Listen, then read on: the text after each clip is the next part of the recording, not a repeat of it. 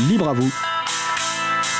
L'émission pour comprendre et agir avec l'April, l'association de promotion et de défense du logiciel libre.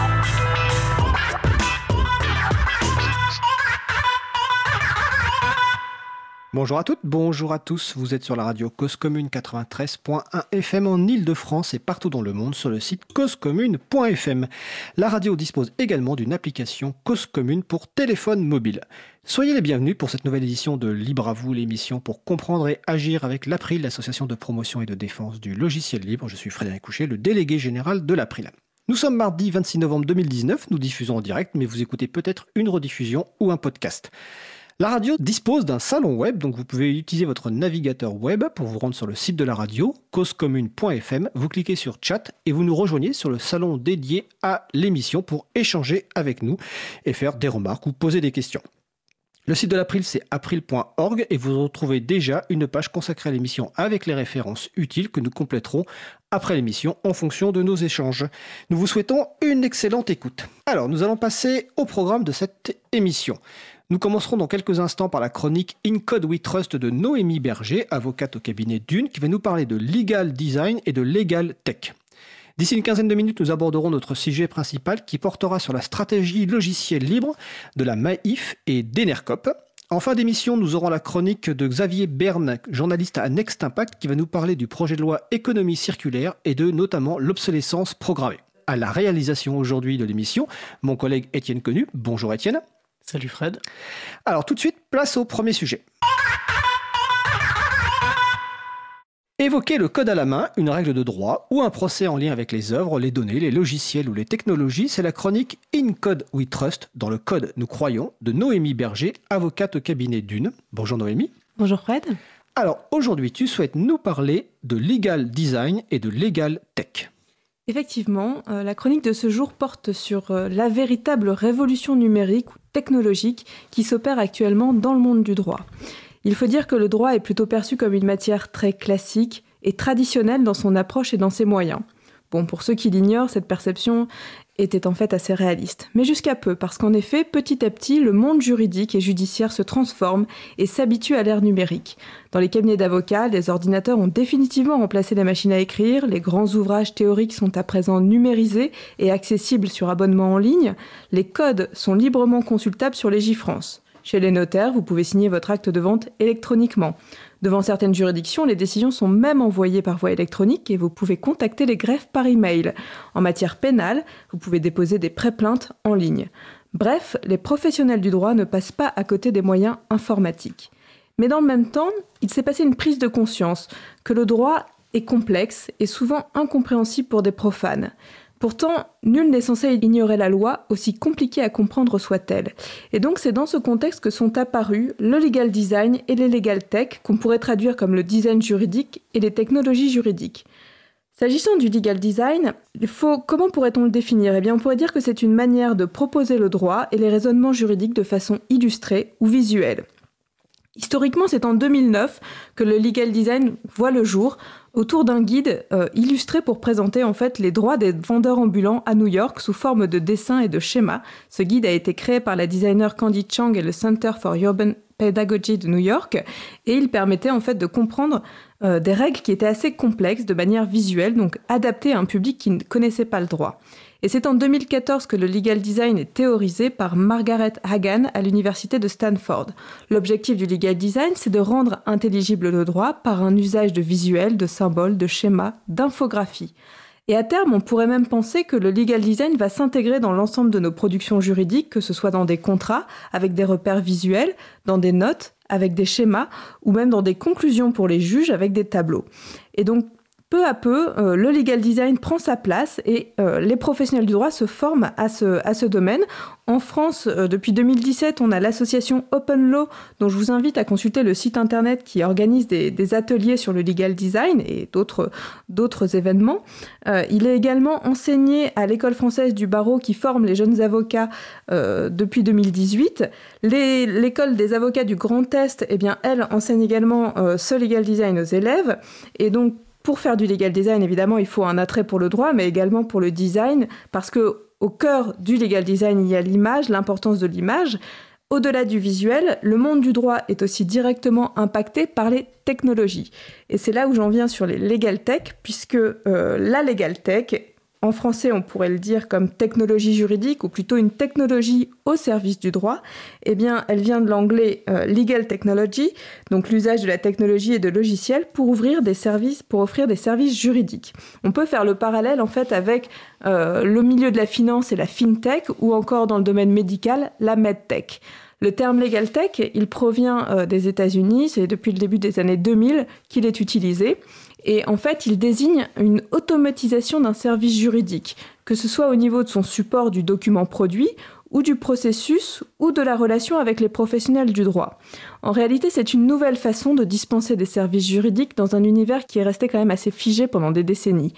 Évidemment, les legal tech attirent les jeunes générations puisque c'est une forme d'exercice qui est innovante, elle vise un public très large. Initialement, euh, il était plutôt destiné, ces legal tech, elles étaient destinées à des très petites entreprises ou des entreprises de taille moyenne, voire des particuliers qui sont les justiciables, puisqu'elles leur permettaient en fait, avec des revenus très raisonnables, d'accéder à des services juridiques. Mais aujourd'hui, ce public, il s'est élargi.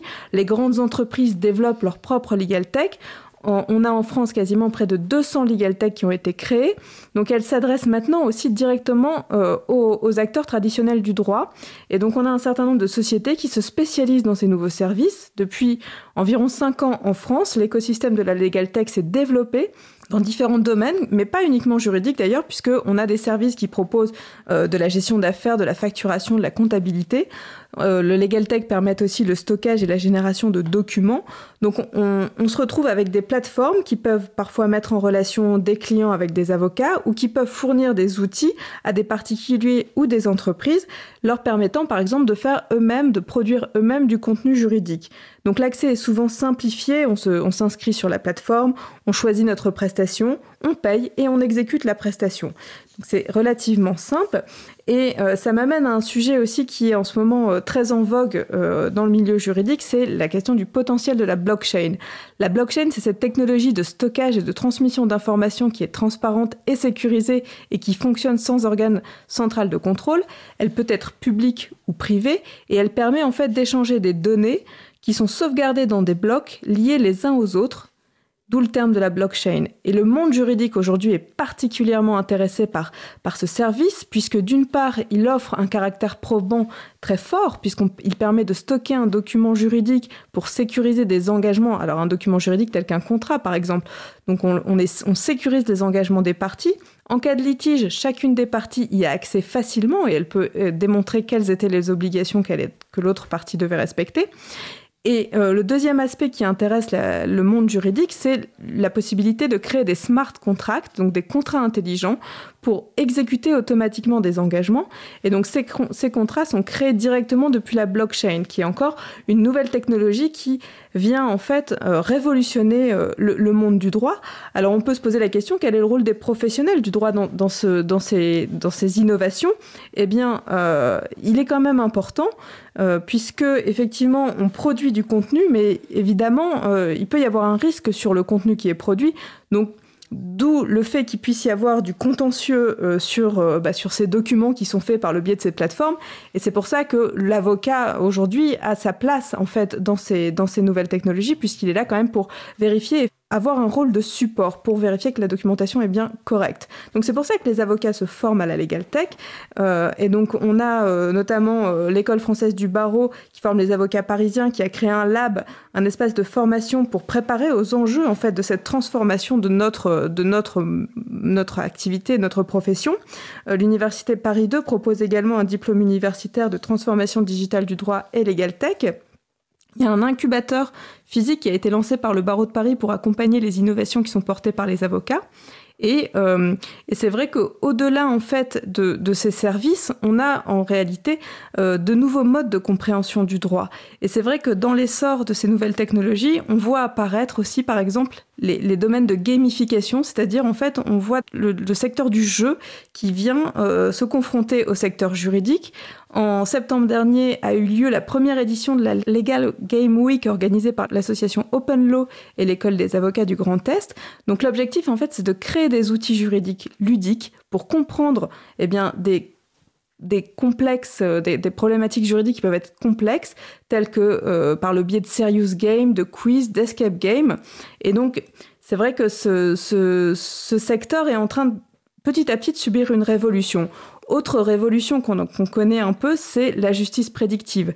C'est une notion qui est récente. Alors qu'est-ce que la justice prédictive? En fait, la justice prédictive, c'est de s'appuyer sur des algorithmes pour analyser des décisions de justice qui sont rendues par les tribunaux et donc permettre en fait de connaître des conséquences chiffrées de ces jurisprudences ou des arguments pertinents qui sont retenus par les juges.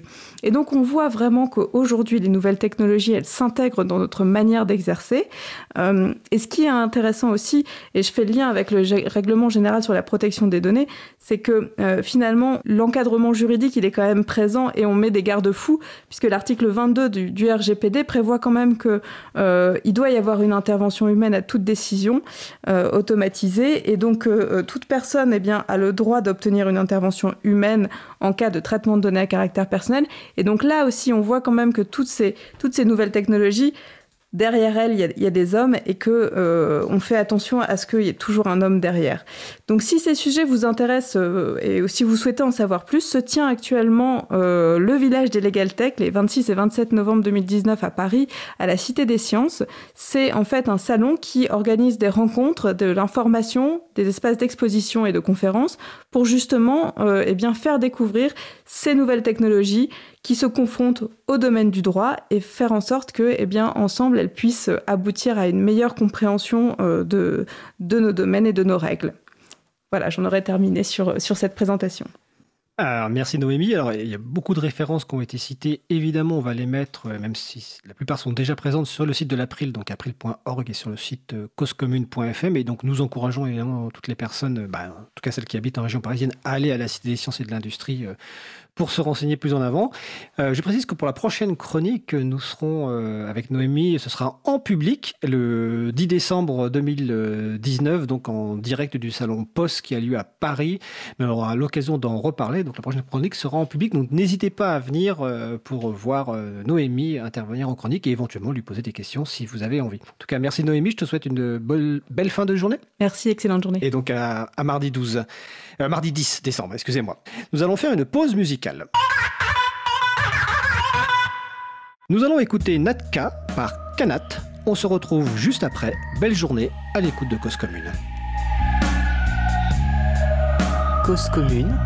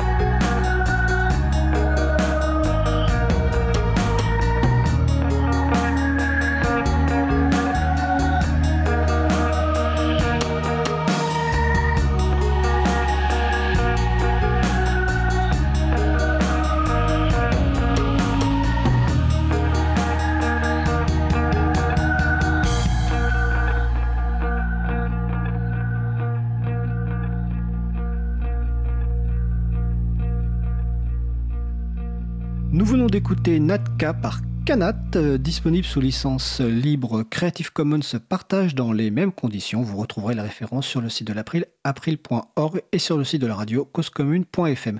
Vous écoutez toujours Libre à vous sur Radio Cause Commune 93.1 en Ile-de-France et partout ailleurs sur le site causecommune.fm. Nous allons passer à notre sujet principal. Nous allons poursuivre par notre sujet principal qui va porter sur la stratégie logicielle libre de la MAIF et d'Enercop. Donc j'ai le plaisir d'avoir avec moi par téléphone Chris Woodrow qui est conseiller en technologie et responsable de la stratégie open source du groupe MAIF. Bonjour Chris. Bonjour. Et en studio avec moi, euh, avec nous mais plutôt, euh, Julien Negros, administrateur système d'Enercop. Bonjour Julien. Bonjour. Donc l'objet de cette, euh, de cette émission aujourd'hui, c'est un peu d'expliquer pourquoi deux entreprises euh, privées, qui ont évidemment des structures assez particulières, et elles vont ces personnes vont l'expliquer, ont mis en place une stratégie logicielle libre, où elles en sont et euh, quels sont les, les, projets à venir. Alors d'abord une petite présentation personnelle et de vos structures rapidement pour poser un petit peu le cadre. Donc on va commencer par Julien Negros.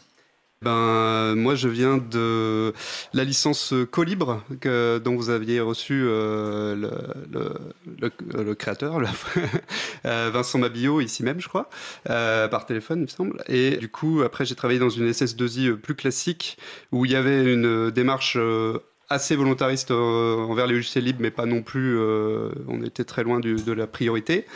Euh, et voilà, donc du coup, depuis deux ans, je travaille chez Enercop parce que j'ai vu une offre comme ça de d'administration système euh, avec euh, de, de, un, un, système d'informatique qui était euh, basé en grande priorité sur, enfin en majorité pardon, sur des logiciels libres et notamment au, niveau du poste de travail, c'est qui m'a attiré le, le plus parce que ça se fait très peu finalement.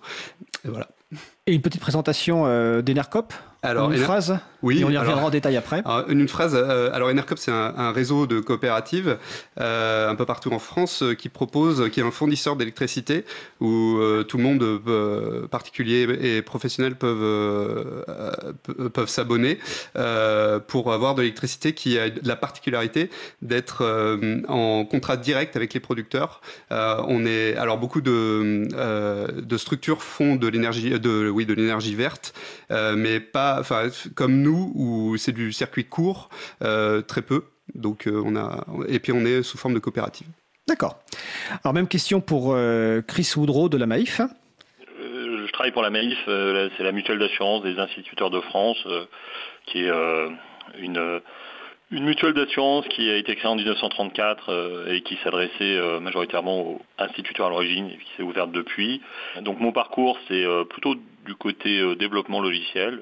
Ça fait un peu plus de 15 ans que je travaille dans le développement logiciel, donc j'ai travaillé dans plusieurs, dans plusieurs sociétés ces dernières années. Et il y, a, il y a quelques années, le, le, la route m'a mené vers la Maïf, euh, à la fois pour euh, la partie ingénierie euh, logicielle et aussi architecture.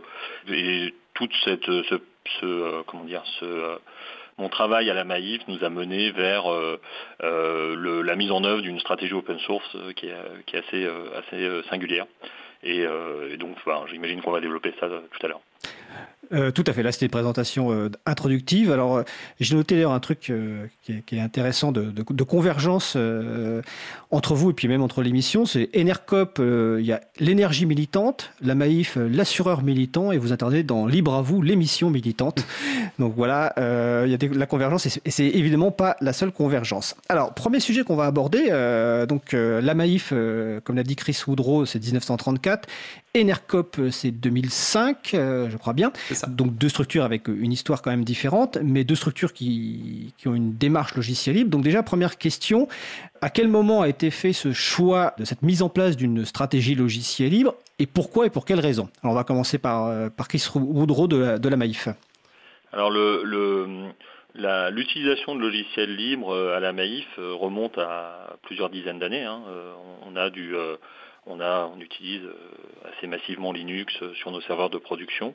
Euh, évidemment, on avait un historique qui était plus sur des, systèmes propriétaires, mais on, a, assez rapidement bifurquer vers des solutions libres. On a effectivement on a encore du reste, quelques logiciels propriétaires qui, résident, mais on a une stratégie quand même d'assez long terme sur le sujet.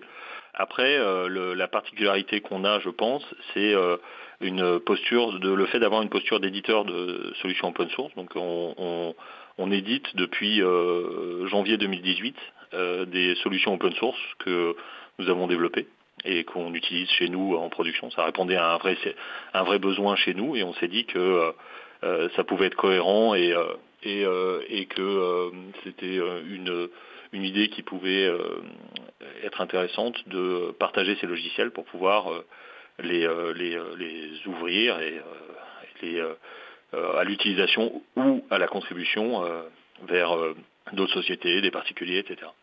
D'accord. Euh, Julien Negros, concernant donc Enercop, comment s'est mis en place cette stratégie? Alors euh, pour ça, alors moi je suis encore un peu frais euh, dans la coopérative, mais je me suis renseigné auprès de l'un des fondateurs, Julien Noé, qui m'a dit que du coup, bah, euh, alors il faut savoir que Enercop c'est né en partie de Greenpeace et dans cette entreprise, le DSI était très euh, enfin, euh, très au fait. DSI, c'est la direction système d'information. Pardon, oui, c'est. Ah Donc, euh, oui, la personne qui gérait le système d'information était très au fait des logiciels libres et, et, militant aussi du logiciel libre. Et il lui a dit que, enfin, il lui a, lui a, indiqué que ses valeurs étaient tout à fait en, en, adéquation avec ce qu'il voulait faire avec Enercop. Et du coup, bah, ça, ça a commencé de manière assez lente, on va dire. Le, le début de, de jusqu'en 2013, il n'y avait pas réellement de système de DSI, en, l'occurrence de système d'information, euh, chez Nercop parce que c'était euh, trop petit et c'était euh, c'était donc Julien Noé qui s'occupait de ça. au niveau des postes de travail, ça, ça, restait du, classique Windows, mais par contre, ils allaient quand ils avaient, ils avaient un besoin logiciel, ils allaient chercher dans le catalogue dans le catalogue Framasoft pour voir s'il y avait les possibilités d'utiliser et euh, dès que c'était dès que c'était euh, viable un, enfin un minimum possible il y avait quand même la volonté de, de prioriser euh, le logiciel libre. Et à partir de 2013 il y a une personne qui a été dédiée à, à la gestion de l'informatique qui elle elle aussi une militante du logiciel libre qui a voulu migrer le parc de postes de travail sous Linux. Alors vous, vous avez parlé des serveurs tout à l'heure pareil, les, serveurs sont, bien sûr sous, Linux, mais là il y avait aussi les, postes de travail et on a aussi un, ERP. Alors c'est un logiciel de gestion et de facturation qui, euh, au début, la volonté euh, c'était de, libérer euh, des, briques qui auraient été développées en interne pour en, faire profiter d'autres acteurs énergétiques. Dans les, faits, ça s'est pas encore fait, mais bon, l'idée aussi c'est de ne pas être tributaire d'un éditeur et voilà. D'accord. Alors, avant d'entrer dans les détails des contributions des uns et des autres et puis des, retours d'expérience, sur, sur les raisons de ce choix-là, donc euh, côté Maïf, euh, c'était quoi? C'était des raisons de, de coût, d'interopérabilité, de maintenance? Quelles étaient les principales raisons qui ont fait que finalement la direction a, a accepté d'aller dans une direction, dans, une, dans un objectif de, de logiciel libre? Le, bon, ce qui est, important, c'est de, de rappeler euh, ce que c'est qu'une mutuelle d'assurance. Il hein. faut bien se souvenir que euh, nos, valeurs fondamentales euh, sont sur euh, l'indépendance, la désintermédiation, la responsabilité. enfin, on, a un mode de fonctionnement qui est quand même assez différent d'une assurance classique. Et de fait, il y a une certaine logique à, créer du commun. C'est-à-dire que le, logiciel libre, par rapport à l'ADN de la Maïf, c'est quelque chose d'assez naturel. Euh, si on prend une, orientation et un, regard euh, un peu plus orienté vers euh, l'informatique, et la DSI, pour reprendre un gros mot qui a été prononcé tout à l'heure, le, fait d'effectivement de ne pas avoir de dépendance ou de limiter au maximum les dépendances qu'on puisse avoir avec un certain nombre d'éditeurs logiciels paraît être quelque chose d'assez important d'une part euh, sur les, règles fondamentales que nous apportent les logiciels libres, à savoir euh, pouvoir euh, lire le code, exécuter le programme, modifier son contenu et le redistribuer. la plupart des éditeurs traditionnels ne n'apportent pas ce genre de choses et dans certains cas, on s'est retrouvé dans des situations où soit les éditeurs étaient rachetés et les solutions abandonnées, soit on n'avait pas la possibilité facilement de modifier le logiciel alors qu'on avait, le besoin. Et donc le fait de se dire qu'une des façons de consommer de l'open source, c'est aussi de contribuer à l'open source parce qu'on a conscience que l'open source se base sur le fait qu'il y ait des contributeurs. ça a été quelque chose d'assez naturel et, d'assez simple à, à, vendre à notre direction informatique et notre direction en général. D'une manière, générale, on n'y serait jamais arrivé euh, euh, sans la direction, sans euh, le conseil d'administration. On, a, on a été beaucoup soutenu et c'est, quelque chose qui est assez important pour nous. D'accord. Je pense qu'on reviendra tout à l'heure sur ce point, sur le, soutien de la direction dans les, dans les entreprises ou même dans d'autres structures. côté Enercop, donc Enercop a un statut de coopérative, société coopérative d'intérêt collectif. Est-ce que donc le choix du logiciel libre, quelque part, c'est aussi de la cohérence euh, avec ce statut de coopératif? Ah oui, c'est bah, tout à fait ça. C'est comme ça qu'on peut le défendre et c'est comme ça que ça a été euh, à la base euh, le, choix. coopérative, donc coopération. Il y a aussi la notion de transparence, de bien commun. c'est des valeurs que, que euh, même mes camarades qui sont pas forcément euh, euh, très au fait des logiciels libres et de l'informatique en général se retrouvent dès qu'on en parle un petit peu, qu'on leur explique la démarche, ce qu'on essaie de faire. Et euh, au niveau, euh, au niveau vraiment, euh, enfin plus euh, la direction stratégique d'Enercop, dans notre première charte réseau, il était question de, de vraiment explicitement de l'open source. Alors j'ai pas, j'ai pas l'extrait là parce que c'est plus, c'est plus la même. Et dans l'actuel, il n'y a pas, il y a plus la motion d'open source explicite, mais il est question de, de l'appropriation des enjeux, des enjeux énergétiques en mettant en bien commun les savoirs et savoir-faire intellectuels et industriels des choses qu'on retrouve euh, tout à fait dans le logiciel. Donc la mention logiciel libre a disparu, mais elle est intégrée dans cette phrase-là. Oui, c'est ce que m'a défendu Julien Noé. D'accord. ok. Donc voilà. Donc là, on a on a on a compris donc c'est côté Maïf, donc c'est à partir de 2018 et on va rentrer un petit peu dans le détail. Et puis euh, Enercop un peu plus ancien, mais euh, c'est un travail en cours. Donc donc on va parler un petit peu donc de la mise en œuvre de cette euh, stratégie. Comment ça se passe? Déjà côté serveur, donc un petit peu comme Chris Woodrow l'a dit euh, globalement, vous avez, si j'ai bien compris, vous avez principalement vos serveurs sur un système d'exploitation libre de type GNU Linux. Oui, ça tout à fait. Une Debian, pour ne pas le citer. Une Debian. Donc ça, c'est un côté, on va dire, historique. Depuis le départ d'Enercop ou ça s'est fait au Alors, je, je crois bien que c'est euh, que c'est depuis le départ, ouais. Euh, il y a peut-être eu d'autres types de serveurs au début. Je sais que maintenant, dans notre parc, on n'en a qu'un seul qui n'est pas Debian et qui nous sert quand même à, pouvoir maintenir des postes sous, sous, sous GNU Linux parce que euh, ça nous permet d'avoir des bureaux à distance pour certains logiciels qui n'existent pas sous GNU Linux ou, des besoins particuliers. D'accord. Donc ça c'est la partie, on va dire, quelque part souvent la partie la plus simple, la partie serveur, parce que bon, bah, les systèmes libres fonctionnent très bien. Il euh, n'y a pas, contrairement au poste de travail, il n'y a pas une interaction directe avec la personne utilisatrice, donc la formation est peut-être moins compliquée. Enfin, il n'y a pas de formation souvent. Tout à fait. Et donc peut-être que sur la partie poste de travail, on va aborder cette, cette question formation. Alors, euh, donc avec Julien Negros, en attendant, on parlait un petit peu de la place du logiciel côté serveur, un peu l'historique de, côté Enercop, donc de Debian, GNU Linux, un peu présent partout. Je crois que c'est un peu la même chose côté euh, côté Maïf. C'est une prédominance des systèmes libres sur la partie serveur. Oui, tout à fait. On a dû, euh, on, est plutôt côté CentOS, mais, mais effectivement on a du, enfin on a du Red Hat aussi. Hein. Euh, et, donc du coup, euh, oui, il y a une prédominance des, logiciels libres euh, côté serveur.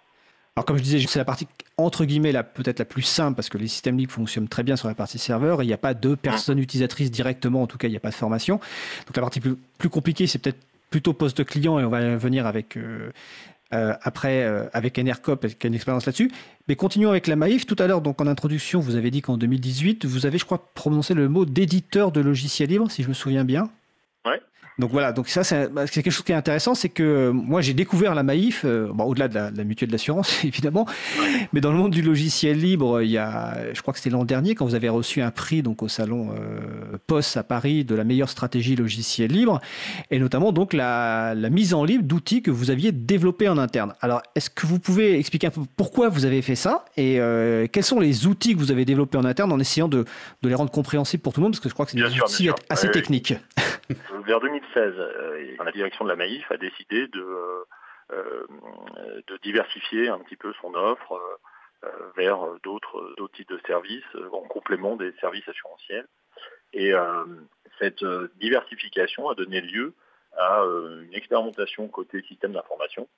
On s'est dit, bah, testons des nouvelles façons de faire et une autre façon de, créer des logiciels. Et cette nouvelle façon de créer des logiciels, repartons un peu d'une page blanche pour créer ces nouveaux services à, partir de ces nouvelles, ces nouvelles méthodes.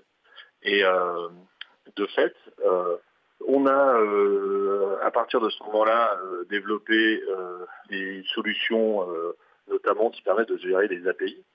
C'est utile que j'explique ce que c'est qu'une API Je pense, oui.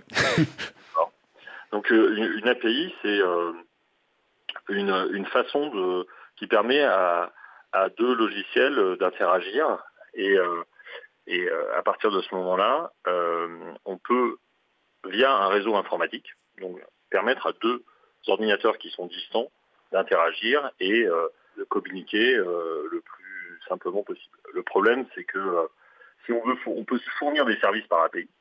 c'est le cas d'un certain nombre d'API qui existent et qui permettent de récupérer des, données, de souscrire à des services, etc. Et donc, on a créé une solution d'API management qui, sert à sécuriser ces API, à faire en sorte de créer de la traçabilité. Parce que c'est assez important dans notre métier de savoir que euh, c'est telle personne qui a euh, fait l'appel et qui a euh, souscrit à l'API.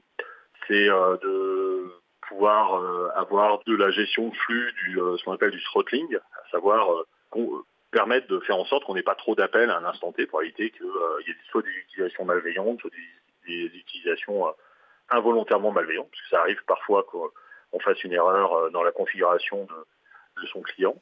Et euh, à partir de ce moment-là, euh, euh, enfin, on a créé une solution qui permettait de faire ça. La deuxième solution qu'on a créée, c'est une solution qu'on appelle de feature flipping. le feature flipping, c'est quoi? C'est ce qui permet à un service web en ligne d'activer à chaud une fonctionnalité. Donc ça, c'est les deux premières briques qu'on a, qu'on a libérées. Et puis, au courant de l'année 2018 et 2019, on a rajouté une solution de mise en œuvre de la GDPR, euh, donc euh, cette solution, c'est la solution qu'on a mise en œuvre chez Maïf pour euh, adresser la, problématique de la GDPR, savoir gestion des consentements, demande d'accès aux, données personnelles et demande de suppression des données personnelles principalement.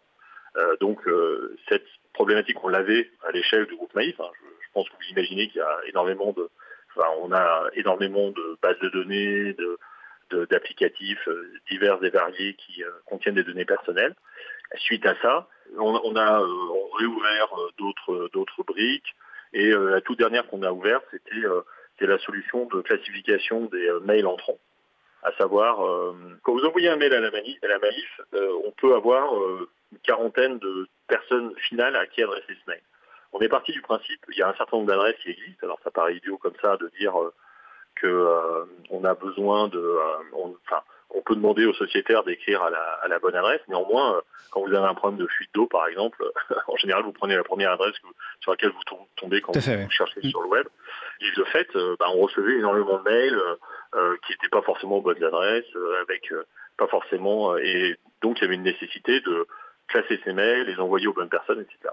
Et donc, on a créé une solution qui s'appuie sur du machine learning et qui euh, analyse le contenu du mail, essaye de comprendre le contenu du mail et en fonction de ça, euh, envoie le mail euh, au, bon, au, bon, destinataire. Bien évidemment, vos mails sont toujours traités par un humain. C'est juste que pour faire en sorte que le mail arrive le plus vite possible à la personne qui va traiter ce mail. On a jugé que c'était intéressant de, libérer cette, cette, solution parce que, bon, bah, d'une part, en français, il n'existait pas de, solution efficace pour faire ça. Et, et d'autre part, ce que je trouve assez intéressant, c'est qu'on offre beaucoup de visibilité sur la façon dont on traite les données et euh, des, utilisateurs. Ça, offre de la transparence euh, par rapport à vos sociétaires, par exemple? Bah, Oui, euh, là vous pouvez savoir, quand vous envoyez un mail à la mail, vous pouvez savoir quelle, la solution qui est utilisée pour le, lire et pour, et pour le, le traiter. Quoi. D'accord. Euh, avant de revenir à, euh, votre expérience euh, côté Maïf, je, vais préciser aussi que quand vous parliez de GDPR, c'est donc en français c'est le RGPD, hein, c'est le règlement général de la protection des données. Des grosses côtés NRCOP.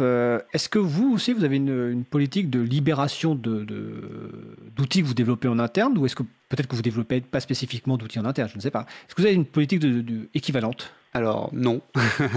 c'est alors faut, savoir que peut-être juste pour contextualiser, là où je travaille, euh, l'administration système, c'est on est euh, un peu allé euh, séparé du, du, reste du pôle numérique qui s'occupe du notamment du développement et de la gestion des données et on n'a pas forcément les mêmes les mêmes vues euh, sur ce genre de, choses. Et euh, historiquement, euh, je crois qu'il y avait, la volonté de le faire, mais ça n'a pas été, pas été fait. Donc nous, nos, contributions, enfin la contribution d'Enercop au logiciel libre se fait de manière plus pécuniaire. Je pourrais développer plus tard peut-être. Ouais. On, va, développer plus tard. Je vais revenir juste sur euh, la maïs, parce que j'ai une petite question par rapport donc à... Et après, on passera un peu au poste de travail aussi pour comparer. Est-ce qu'en libérant ces, outils que vous développez en interne, vous avez d'autres objectifs, comme par exemple, vous espérez peut-être des contributions externes, par exemple de la recherche de bugs, vous espérez peut-être que ce soit réutilisé par d'autres structures, ou vous n'avez pas du tout cette recherche d'objectifs? Ah bah euh, oui, si on, si on libère du code, c'est pour qu'il soit qui soit le plus réutilisé possible. Alors, euh, euh, on a pas mal de réutilisation de nos, solutions. Hein. Si vous regardez un peu notre repo GitHub, euh, on a eu notamment sur la solution de feature flipping dont, je, parlais tout à l'heure, on a eu une cinquantaine de contributions de, personnes extérieures. Ce qui est, assez, assez sympathique, c'est que non seulement on a des, on, se rend compte parce que le, enfin, le, moi c'est pas le premier logiciel libre auquel je participe. Enfin, avant, avant d'être d'être à la Maïf. J'ai déjà travaillé sur des, logiciels libres en tant que contributeur. Et généralement, c'est un monde qui se voit assez peu euh, physiquement. On, communique beaucoup à distance. Et puis, euh, moi, ça m'arrive régulièrement quand j'interviens dans une conférence, euh, juste après, la, juste après le, talk, d'avoir quelqu'un qui vient en disant ah je suis machin. généralement, il y a un nom de, il y a un, comment dire un, pseudo. Donc, et, et c'est fort sympathique. Par exemple une des, une des réutilisations euh, qui me paraît assez intéressante, c'est euh, euh, Posten, qui est un, des plus gros quotidiens danois. qui est le, journal qui avait publié les caricatures il y a quelques années, quoi, et qui, qui, utilise les briques d'activation à chaud Malif. Voilà, c'est le genre de, contribution bah, qu'on découvre au fil du temps euh, avec quelqu'un qui, euh, qu'on, croise et tout ça, parce que bien évidemment, euh, dans la mesure où on met pas, on va pas mettre de tracker sur les solutions qu'on libère, bah, c'est difficile de savoir qui nous utilise vraiment. Après, je, sais qu'il y a un certain nombre de sociétés françaises et étrangères qui nous utilisent et qui et qui sont contents et qui qui participent assez fréquemment, qui contribuent à nos à nos solutions. D'accord.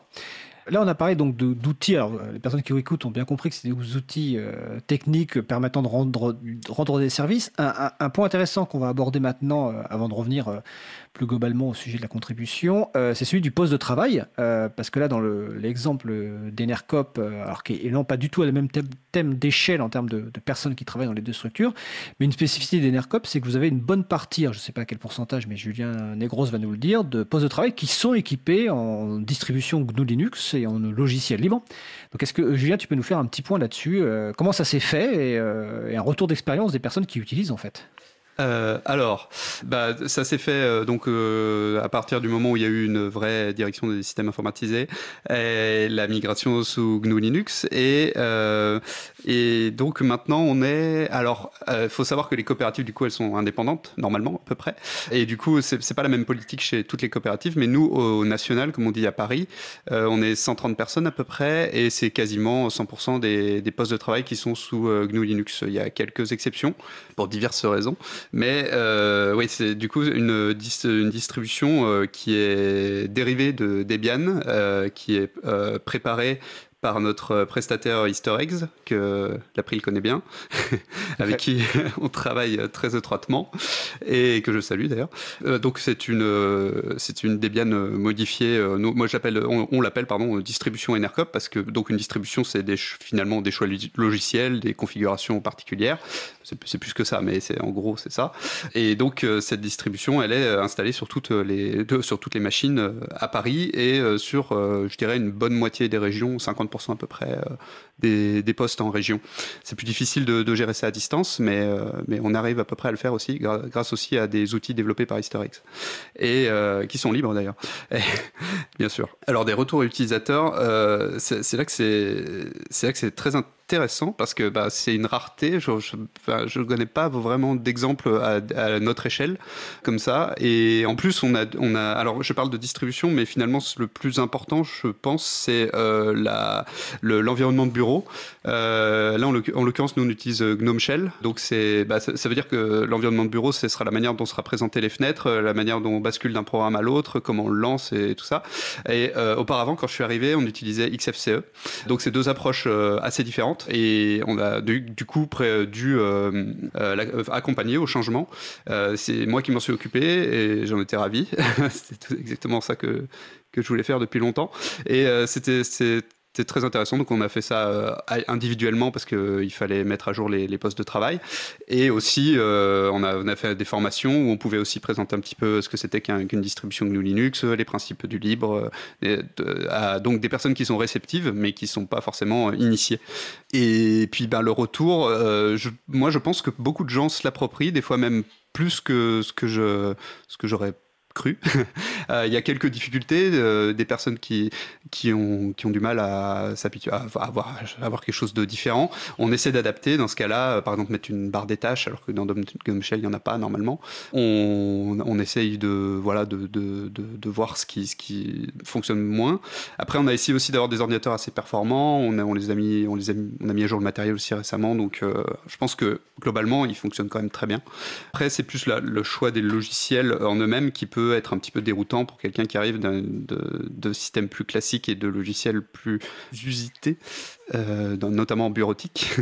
Là, euh, on en essaie de faire le maximum, c'est pas toujours évident et il y a, encore beaucoup de progrès à faire euh, au niveau de la formation. mais comme tout le monde est un peu dans le même bateau, en tout cas à Paris, ça se passe plutôt bien. les retours sont assez positif. Là, je me baserai pour ça euh, sur un, une enquête qu'on a fait interne euh, pour euh, mettre en place une solution de, comment dire, de bureautique collaborative, comme on peut avoir avec un, un des acteurs principaux. Voilà, avec un acteur de binon. voilà, voilà. je sais pas si on peut le citer pour, pour se donner une idée. Bon, comme un Google Doc, quoi, ou un Office 365. Et donc l'idée, c'était justement, est-ce que vous voulez qu'on passe sur une solution un peu classique? Parce que comme c'est dans le navigateur, on n'est pas obligé de changer fondamentalement notre système de, nos, PC et nos, OS, nos systèmes d'exploitation. Mais euh, voilà, et, puis on avait des questions. Euh, est-ce que vous êtes un peu à l'aise Est-ce que vous êtes un petit peu sensible aux, valeurs du logiciel libre et tout ça Et on a eu des. Moi, j'ai été agréablement surpris des retours euh, qui étaient assez positifs. On a eu du très négatif, mais très peu, et du mitigé, et on a eu beaucoup de positifs. Donc je dirais que globalement, euh, c'est pas évident, mais c'est positif. D'accord. Sur cette note positive, on va faire une petite pause musicale et on revient juste après. Nous allons écouter Just Imagine par Hungry Lucy. Belle journée à l'écoute de Cause Commune.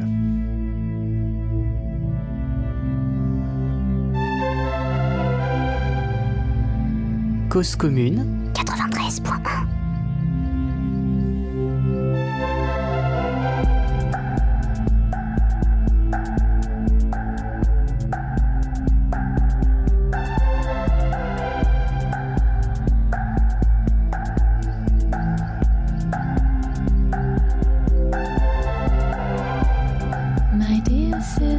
minute.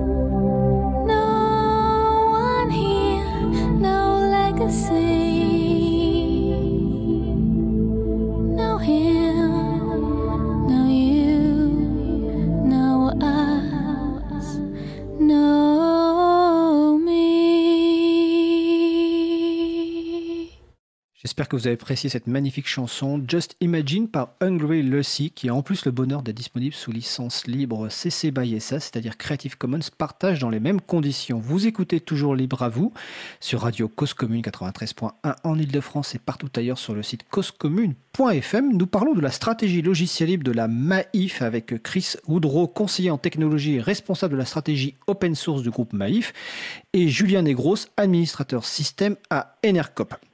Alors juste avant la pause musicale, on parlait du poste de travail. Et je voudrais là revenir sur un sujet qui est euh, l'impact euh, du choix du logiciel libre sur les équipes. Tout à l'heure, en introduction, euh, Julien a expliqué qu'il a souhaité rejoindre Enercop parce qu'il savait qu'Enercop faisait du logiciel libre. Mais je voudrais poser la question à, Chris Woodrow, Maïf. comment a été vécu pour les équipes internes, donc les, les personnes du service notamment informatique, le fait tout d'un coup de se dire qu'on va, le code qu'on est en train d'écrire, on va le rendre public, on va le mettre en logiciel libre. Est-ce que ça a été bien perçu? Est-ce que c'est une source de motivation? Et seconde question qui est liée, est-ce que ça a un impact sur le recrutement, par exemple? Parce que je suppose que la Maïf a, un recrutement euh, au niveau service informatique. Voilà. Quel impact ça a sur les équipes internes? Chris Woodrow de la Maïf. C'est une bonne question. Enfin, une très bonne question. Le, effectivement, euh, il y a un, impact très très euh, très très vertueux quelque part parce que euh, ma, conviction en tant que, développeur logiciel senior maintenant, ici à dire, mais c'est comme ça, c'est que les gens ne sont pas leur code et que il y a une certaine, un certain détachement à avoir entre la personne et le travail et que plus on montre son code à un nombre important de personnes, euh, plus euh, quelque part on améliore ce code. À chaque fois qu'il y a un regard de plus qui se pose sur quelque chose qu'on construit, euh, bah, quelque part on l'améliore. ne serait-ce que en ayant des questions naïves certaines fois. Le, on avait un dans une avec une équipe avec laquelle je travaillais il y a quelques années, on avait on, faisait du croisement, c'est-à-dire que les développeurs back-end, c'est-à-dire tout ce qui est côté serveur, allaient régulièrement poser des questions et auditer le travail des développeurs euh, mobiles. Et euh, pareil dans l'autre sens. Enfin bon, tout ça pour apporter un œil neuf et un regard neuf. Et donc ça, c'est quelque chose de très vertueux. C'est-à-dire que à partir du moment où euh, on a dit aux gens, bah, maintenant vous allez tout ce que vous allez développer, on va le penser logiciel libre. donc ça, ça, ça, a énormément motivé les gens. Le souci de bien faire, l'envie de bien faire, et et puis le, comment dire le être vraiment partie prenante d'une stratégie d'ouverture de, la société.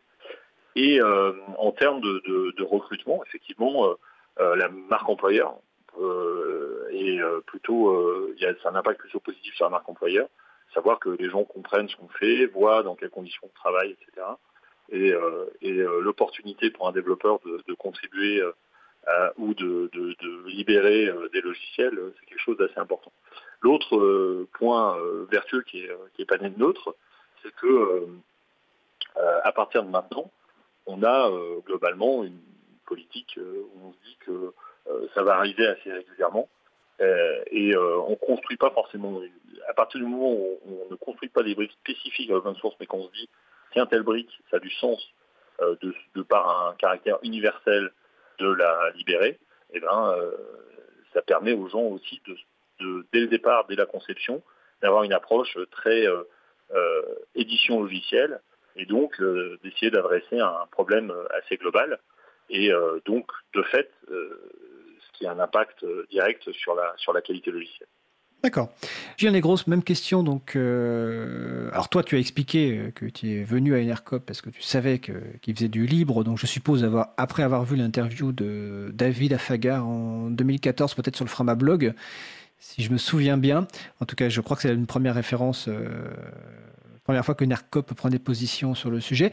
Quel est l'impact donc en interne? Est-ce que voilà, est-ce que les gens sont contents de faire ça? Est-ce qu'ils ils ont l'impression d'avoir plus de sens en, parce qu'ils utilisent libre, parce qu'ils peuvent contribuer à du libre, ou finalement, ça serait un autre type d'informatique, peu importe? Euh, alors au niveau des, euh, des utilisateurs euh, tous, pas forcément ceux du, du de, notre pôle numérique Oui. Ah oui. Je pense que ça dépend des personnes, ça dépend des services. Il y en a qui sont beaucoup moins sensibles, voire presque hostiles. Non, non, j'exagère, mais qui sont qui on coupera ça au podcast. Comment? On coupera ça alors. non, non, ils sont. mais disons que voilà, c'est clairement pas du tout leur, leur, leur envie, mais d'autres plus, qui, euh, qui voit très bien l'intérêt et, au niveau des valeurs, euh, l'adéquation avec euh, les valeurs de la, de la coopérative, qui, qui, sont, qui aiment bien l'idée d'avoir de, un petit peu justement une alternative à d'autres solutions et qui sont très réceptifs à, ça. Et puis au niveau de mon... Bah, moi je travaille avec trois autres personnes, nous c'est notre moteur. si, on, si on travaillait plus avec du logiciel libre, on serait, on serait très malheureux. Voilà. D'accord. Et euh, alors là, c'est l'équipe interne, et je, vais poser la question concernant les équipes externes, entre guillemets, alors euh, les prestataires, parce que tout à l'heure, toi, Julien, tu as parlé bah, notamment d'Easter eggs. Donc, c'est une volonté de faire appel à des prestataires externes spécialisés en logiciel libre. Alors, pas, pas partout, mais dans ce que nous on choisit, oui, c'est nous, enfin au niveau de l'administration système, euh, les, services qui seront utilisés par euh, par, nos utilisateurs et utilisatrices, euh, on, donne la priorité au logiciel libre. Là. On est en train de choisir une nouvelle solution de visioconférence. On, est en train d'essayer de, mettre ça en place avec du logiciel libre. Avec, on travaille pour la suite collaborative avec Arabois et donc Easter eggs et et voilà, pour, pour la messagerie, il y a, y a Sogo. Euh, c'est la messagerie en général, donc un groupware, je ne sais, pas ce que c'est la traduction française, la les gestions d'agenda et, et, euh, et, de messagerie. De contact, de messagerie, etc. Ouais. Mm. Et, et, donc, dans, dans ce cadre-là, il y a une demande au prestataire de reverser ce qu'il contribue. Si potentiellement, par exemple, il corrige un bug ou il, euh, ou il rajoute une fonctionnalité, de le remonter dans la version originale du logiciel ah bah dans, dans, ce cadre-là, oui. alors, je sais que Easter eggs, ils, le, font. Et notamment, on a eu des, des demandes précises parce qu'on utilise euh, un gestionnaire d'annuaire qui est euh, redistribué sous licence libre et qui est donc utilisable par n'importe qui, euh, qui est développé par Easter à qui on a demandé des développements spécifiques qui donc ont été, bah, ont profité au logiciel et dont, dont, on a payé pour ça. Et puis pour Collabora aussi, je sais que Arbois contribue à Collabora et on, leur, on les on les paye. Et puis Easter on, ils fournissent énormément de, services informatiques euh, et eux, ils contribuent énormément au logiciel libre d'une manière générale. D'accord. Euh, côté Maïf, est-ce que euh, vous faites tout en interne ou vous, avez, vous faites appel à des prestataires externes? Et donc, même question, en fait, quelle est la relation par rapport aux prestataires externes, si vous en avez, notamment l'aspect contribution? D'une manière générale, euh, là, je parle essentiellement du, euh, monde du développement. Euh, l'aspect contribution quand on modifie un logiciel libre et le reversement, c'est plus que c'est plus que comment dire une problématique morale. C'est même une problématique opérationnelle. Si vous faites, je sais pas, si vous, récupérez un logiciel en version 1 que pour X raisons vous avez besoin de modifier ce logiciel et que vous, vous apportez des améliorations si vous ne reversez pas vos contributions, le jour où la version 2 sort, euh, bah, vous avez été obligé de refaire ce que vous avez fait la, fois d'avant. Alors que si euh, vous avez fait un certain nombre de, si vos modifications vous les avez euh, redistribuées au logiciel source, bah, ça vous permet directement de bénéficier de vos, modifications pour que dans les versions ultérieures du logiciel. Donc c'est vraiment un gain économique et opérationnel important. Donc nous, il n'y a pas vraiment de différence entre nos prestataires et nos développeurs internes, parce que on a aussi une, politique d'embauche de, développeurs en interne pour pouvoir euh, maîtriser euh, notre, notre système d'information et enfin, éviter de, de diluer la maîtrise de notre système d'information. Et, et, donc, d'une manière générale, la contribution est, totalement encouragée. Euh, par les, euh, dans les développeurs quand il y a matière à, sachant que nos outils de développement, c'est essentiellement des outils libres. On travaille notamment beaucoup sur Java. Et Java, c'est un, un langage informatique euh, open source. D'accord. Tout à l'heure, euh, Julien, dans son retour d'expérience, parlait du poste de travail. Euh, je ne peux pas m'empêcher de poser la question concernant la Maïf. Est-ce qu'il est prévu, à un moment ou un autre, d'étudier déjà la migration des postes de travail du personnel de la Maïf sur un environnement libre? Ou est-ce que ce n'est pas du tout prévu pour le moment? Alors, le, c'est pas quelque chose qu'on se, se, ferme. Néanmoins, comme, comme vous le disiez tout à l'heure, nous, on a un historique qui est qui est quand même pas neutre euh, avec euh, un certain nombre de logiciels qui sont basés sur euh, plutôt sur un environnement Windows. Et, donc de fait, c'est plus compliqué. Et pour l'instant, effectivement, le, c'est pas quelque chose qu'on envisage à, court terme en tous les, en tous les cas. par contre, les, tous les gens qui sont directement impliqués dans la technique ont le choix de d'avoir un poste Linux et, d'utiliser les outils les outils qu'ils veulent. Hein. donc et sachant que les suites logicielles même propriétaires pour la plupart maintenant sont compatibles avec Linux, ce qui permet d'avoir une, adoption progressive et qui permet d'avoir un libre choix par rapport à un certain nombre de nos, de nos collaborateurs. D'accord. Alors, le temps passe vite, on arrive bientôt à la fin de l'échange, mais j'ai une question que je ne voudrais pas oublier. Euh, on va commencer par euh, Julien Negros de, d'Enercop. Euh, quel conseil vous pourriez donner à des structures qui, voudraient faire de même? C'est-à-dire qui se posent déjà des questions et qui se diraient, voilà, je veux aller vers le logiciel libre, est-ce qu'il y a des points de vigilance? Est-ce qu'il y a des conseils, des incontournables que vous pourriez leur donner comme conseil? Julien Negros de, d'Enercop. Alors, vaste sujet. je sais, oui. euh, je dis, enfin, en plus, nous, dans notre expérience, du coup, c'est très, très lié aux utilisateurs et, dans, et utilisatrices. Et dans ce cas-là, euh, alors, il faut accompagner beaucoup. Il faut euh, expliquer, enfin, expliquer la démarche aussi, je pense, parce que sinon, euh, enfin, là, je, je, je, voudrais pas euh, être euh, dénigré, euh, mais enfin, je trouve que nos, nos mes, mes collègues ont beaucoup de, de mérite parce qu'ils sont très, ils sont très réceptifs dans la, dans la, en majorité et qui euh, sont tout à fait prêts à essayer de comprendre, à essayer d'évoluer, à essayer d'apprendre. Euh, et ce qui est pas, pas forcément évident. Donc ça dépend peut-être aussi du public. Est-ce qu'il y a un terreau qui est plus favorable? Moi, je pense qu'effectivement à Enercop c'est le cas et je le constate. Je pense que c'est possible dans beaucoup de structures à partir du moment où il y a une prise en compte des, salariés. Ça vaut pour le monde du travail en général, d'essayer d'être un peu, euh, un peu attentif et, et, voilà. Puis faire bien attention, euh, ça on pourrait le faire plus, euh, attention au retour euh, qu'on peut avoir. C'est-à-dire tenir compte des retours des personnes utilisatrices. Tout à fait, oui. D'accord. Et, et, de votre côté à la Maïf, Chris? Je suis totalement en phase avec, avec ce qui vient d'être dit.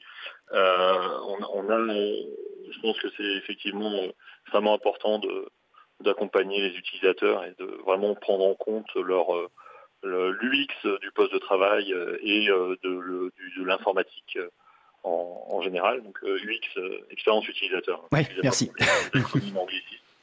Euh, mais je ne connais pas l'équivalent euh, francophone pour franc. Le, euh, après, sur le sur l'utilisation de logiciels libres, euh, au sens euh, serveur, euh, je pense que c'est extrêmement important de, euh, de, démystifier un côté, une espèce de crainte de on n'a pas de support, mais s'il y a des bugs, qu'est-ce qu'on va faire mais, mais la sécurité, etc., etc.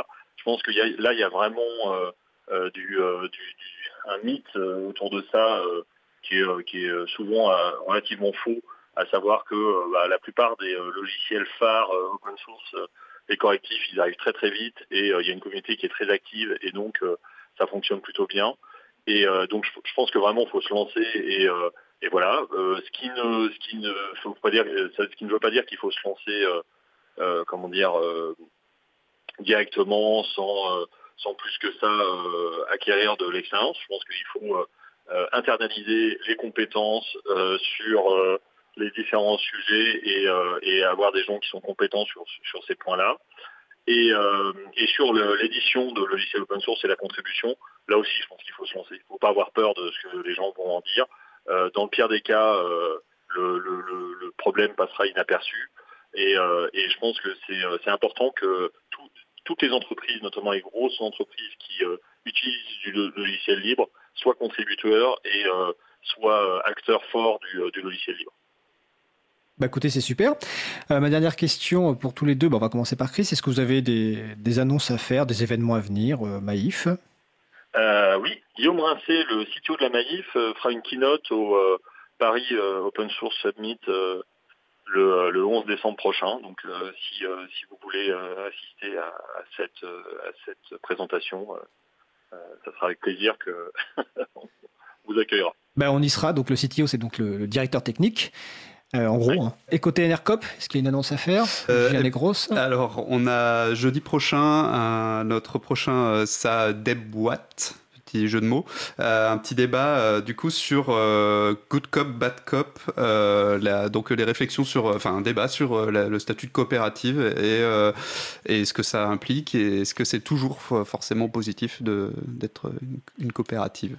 Et donc c'est dans les locaux de Nercop à Paris, c'est ça Alors, Ou c'est ailleurs C'est ailleurs. Euh, je vais juste regarder où c'est exactement. Bon, sinon on mettra les références sur, le, sur, le site de l'émission. Et donc c'est le jeudi 5 euh, décembre 2019, c'est bien ça C'est ça, c'est au Grand Voisin. À côté d'Enfer Rochefort. Au Grand Voisin. D'accord. Bon, euh, Chris, vous serez à, au Paris Open Source Summit vous-même Ah non, malheureusement, moi je peux, je peux pas m'y rendre cette année, mais mais il y aura un certain nombre de mes collègues. Il y a aussi deux de mes collègues qui, qui ont des, des slots pendant le Paris Open Source Summit pour parler euh, machine learning et euh, et euh, stratégie open source. Donc malheureusement pas moi cette année, mais vous pouvez voir mes collègues. D'accord, bah, ce sera avec plaisir. Mm. Alors nous étions avec donc Julien Negros, donc administrateur d'Enercop, et Chris Woodrow, conseiller en technologie et responsable de la stratégie open source du groupe Maïf. Je souhaite de passer une agréable fin de journée. Merci. Merci beaucoup. Et à bientôt. Au revoir. On va faire une pause musicale. On va écouter The Monks Lullaby par Slancha. On se retrouve juste après. Belle journée à l'écoute de Cause Commune.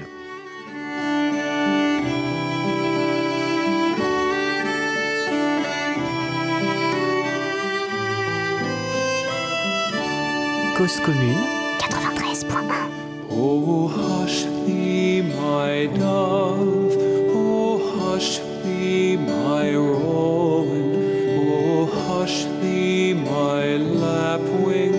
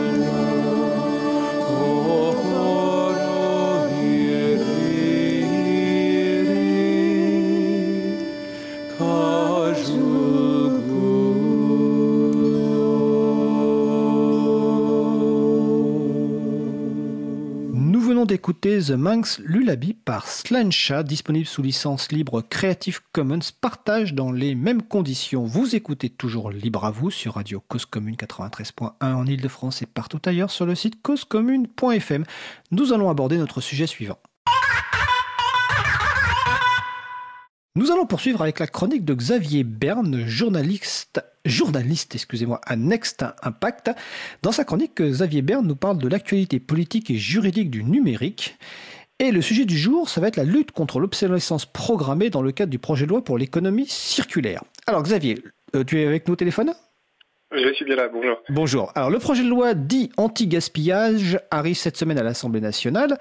Est-ce que tu peux nous dire ce que prévoit ce texte, notamment afin de lutter contre ce qu'on appelle l'obsolescence programmée? Oui, bien sûr. Alors déjà, je voudrais quand même préciser que ce texte a été en fait déjà examiné et même voté par le Sénat au mois de septembre.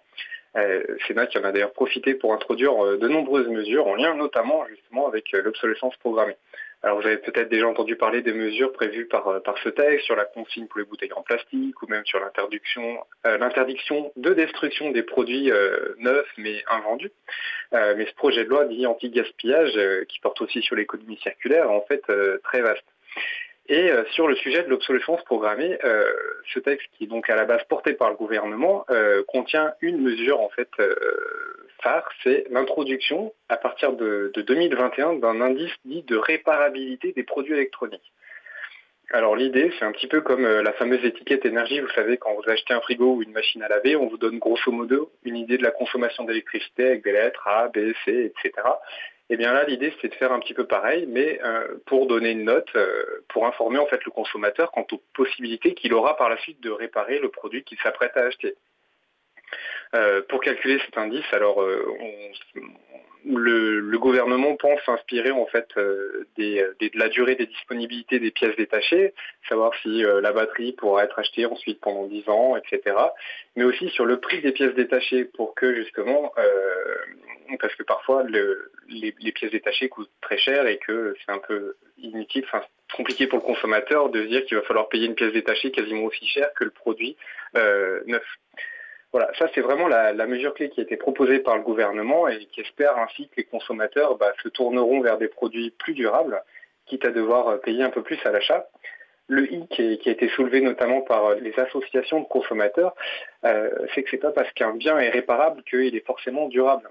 Et les sénateurs ont d'ailleurs bien suivi ce raisonnement puisqu'ils ont voté un amendement qui prévoit qu'en plus de l'indice de réparabilité, il y ait un indice dit de durabilité. Alors j'ai relevé aussi d'autres amendements intéressants votés au Sénat. Euh, il y en a un par exemple qui prévoit que les, collégiens vont être initiés aux techniques de réparation, de mécanique et d'entretien des produits. Euh, autre mesure qui, parlera probablement aux utilisateurs de produits Apple, pour ne pas faire de publicité, il y a un amendement qui oblige les fabricants de smartphones à proposer des mises à jour de leur système d'exploitation pendant 10 ans. Voilà, je pourrais en citer d'autres, mais ça permet déjà de donner euh, une idée de, de ce qui se trame actuellement euh, au Parlement. D'accord. Donc c'est plutôt une bonne nouvelle de ce qui a été voté au Sénat, même sans doute on, peut aller plus loin. Et est-ce que tout ça va être conservé par les députés ou est-ce que ça va être détricoté, comme on dit souvent euh, Est-ce qu'on a des pistes? Bah, désolé pour ceux qui n'aiment pas les spoilers, mais la réponse est clairement que ça risque d'être détricoté par les, députés. Euh, je pense qu'il y a beaucoup de mesures qui vont, euh, qui vont passer à la trappe, tout simplement parce que le gouvernement a clairement dit au Sénat qu'il y était opposé. Euh, par exemple, sur le fameux indice de durabilité, non plus de réparabilité, euh, le gouvernement a expliqué qu'en fait, il était difficile d'établir des critères justement per- permettant d'établir est-ce qu'un produit est oui ou non durable. Est-ce qu'on parle du taux de retour auprès du service après-vente, des délais moyens entre deux pannes? Ce sont des informations en fait qui sont pas toujours faciles à obtenir euh, pour les pouvoirs publics et donc ensuite il y aura un problème de mise en œuvre du fameux indice de durabilité, contrairement à celui de réparabilité qui visiblement serait plus abouti, euh, sachant qu'il y a déjà eu des travaux menés ces, ces derniers mois sur, sur ce, sur ce sujet-là. Après, ceci dit, on ne sait pas du tout ce qui peut se passer à l'Assemblée. Peut-être que les députés suivront les sénateurs. Et puis, euh, il n'est pas rare que, en fait, quand il y a une mesure qui est votée au Sénat, euh, ça permette à tout le moins d'arriver sur un, de déboucher sur un compromis, euh, quitte à ce que la, la réforme prévue soit, soit un petit peu allégée. Et puis, je pense qu'il faut surtout pas oublier que les députés vont, vont vouloir euh, laisser leur marque sur, sur ce texte clé. Euh, J'avoue, j'ai pas encore eu le temps de faire le tour des 1700 amendements qui ont été déposés rien que pour les débats euh, de cette semaine à l'Assemblée en commission. mais il y a quand même des, choses qui émergent. Euh, la députée Paula Forteza par exemple fait adopter hier un amendement euh, pour que les informations sur la réparabilité des produits ou même sur leurs caractéristiques environnementales euh, soient mises en ligne en open data, c'est-à-dire dans un format euh, de publication ouvert, et ce qui permettrait par exemple en fait de les intégrer ensuite dans des applications de type Yuka, vous savez cette, euh, cette application pour smartphone qui vous permet de, de scanner un, un code barre euh, quand faites vos courses au supermarché et qui vous indique si euh, le produit est bon ou au contraire peu recommandé pour, pour votre santé. Euh, voilà, il y a, beaucoup d'amendements. Bon, certains sont n'ont clairement guère de chances d'aboutir. Je pense par exemple à cet amendement du groupe La France Insoumise qui demande carrément à ce que les publicités pour euh, téléphone portable soient purement et simplement interdites. J'ai vu un amendement euh, pour que en fait un certain pourcentage des dépenses en publicité viennent alimenter un fonds dédié à la, promo- à la promotion de la consommation durable. Peut-être plus intéressant, j'ai vu un amendement pour que en fait les batteries puissent obligatoirement être changées directement par euh, l'utilisateur, notamment sur les, les téléphones portables ou, euh, ou sur les ordinateurs. Ce qui, ce qui aujourd'hui n'est quasiment plus possible. La dernière fois que j'ai essayé, en fait, j'ai j'ai niqué un téléphone. Je précise juste que quand tu parles de Yuka, euh, j'encourage les personnes à utiliser évidemment Open Food Facts.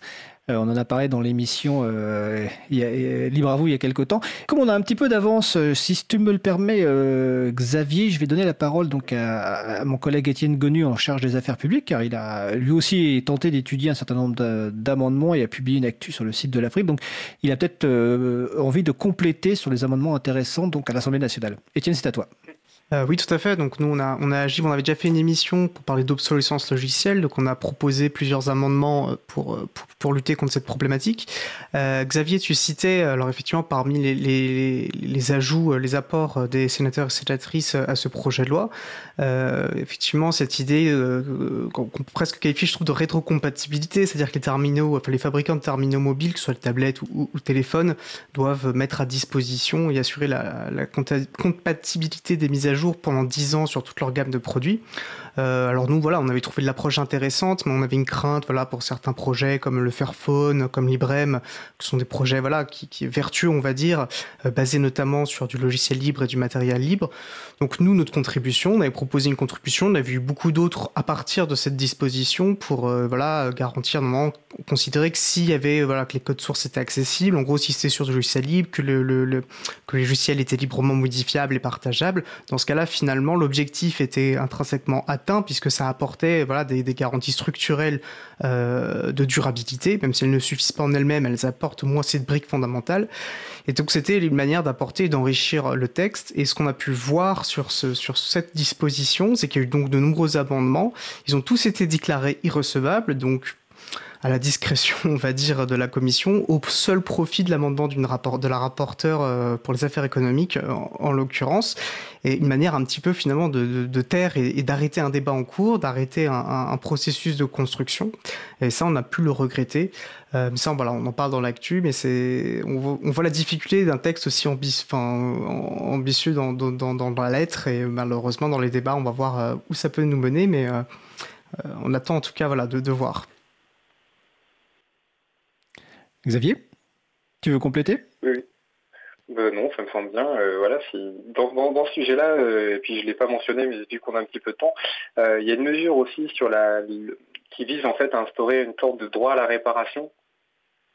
En fait, plus exactement, les sénateurs ont souhaité que soit interdite toute technique éventuellement logiciel qui vise à rendre impossible justement la réparation d'un appareil en dehors des circuits agréés. Euh, voilà, je pense ici aussi que les propriétaires de certains smartphones euh, se, se- enfin, verront à quoi il est fait allusion dans, au travers de cet amendement.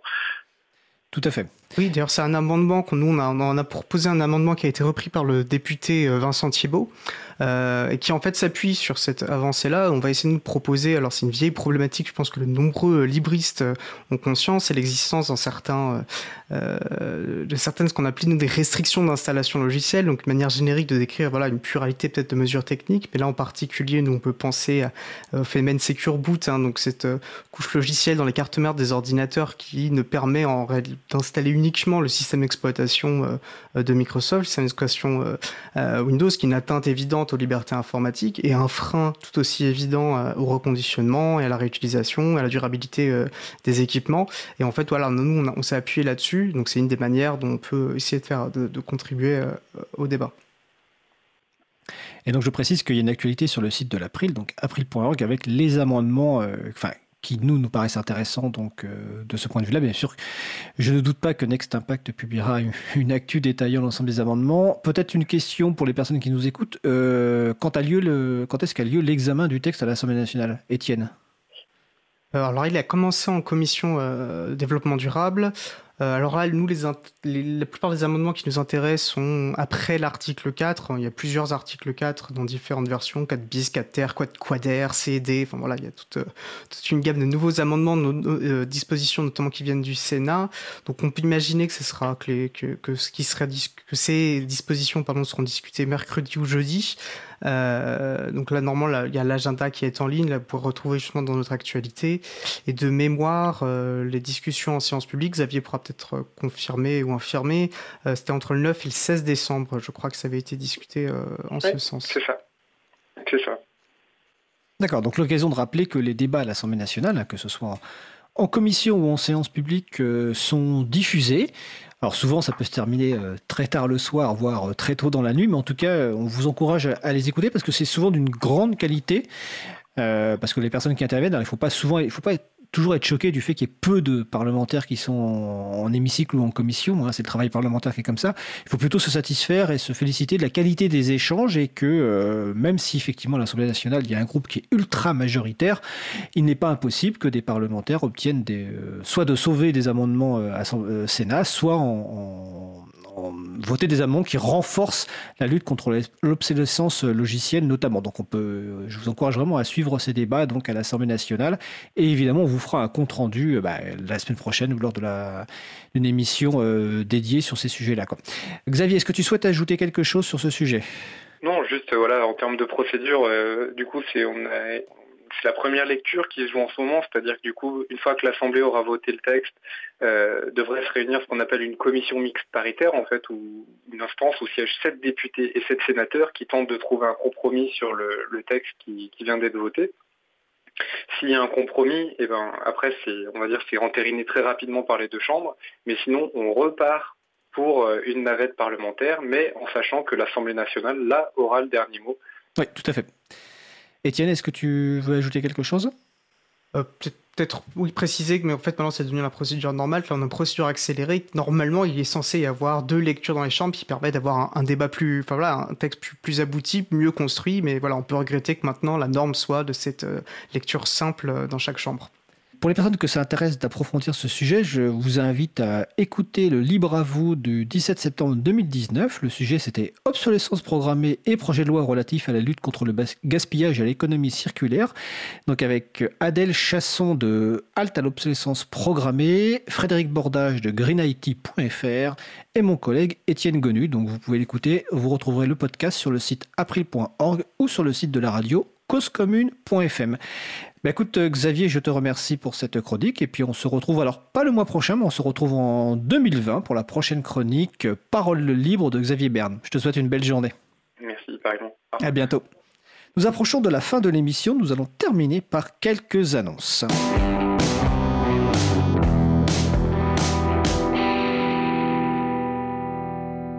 Alors, nous allons donc terminer par quelques annonces. Je regarde un petit peu le programme. La semaine dernière, donc, euh, nous avions eu l'interview de Romain Pierronnet euh, de la ville de Nancy qui nous parlait de l'événement Le Libre sur la place. Donc, euh, toute une journée autour du logiciel libre et des collectivités qui se déroule en ce moment, donc mardi 26 novembre 2019.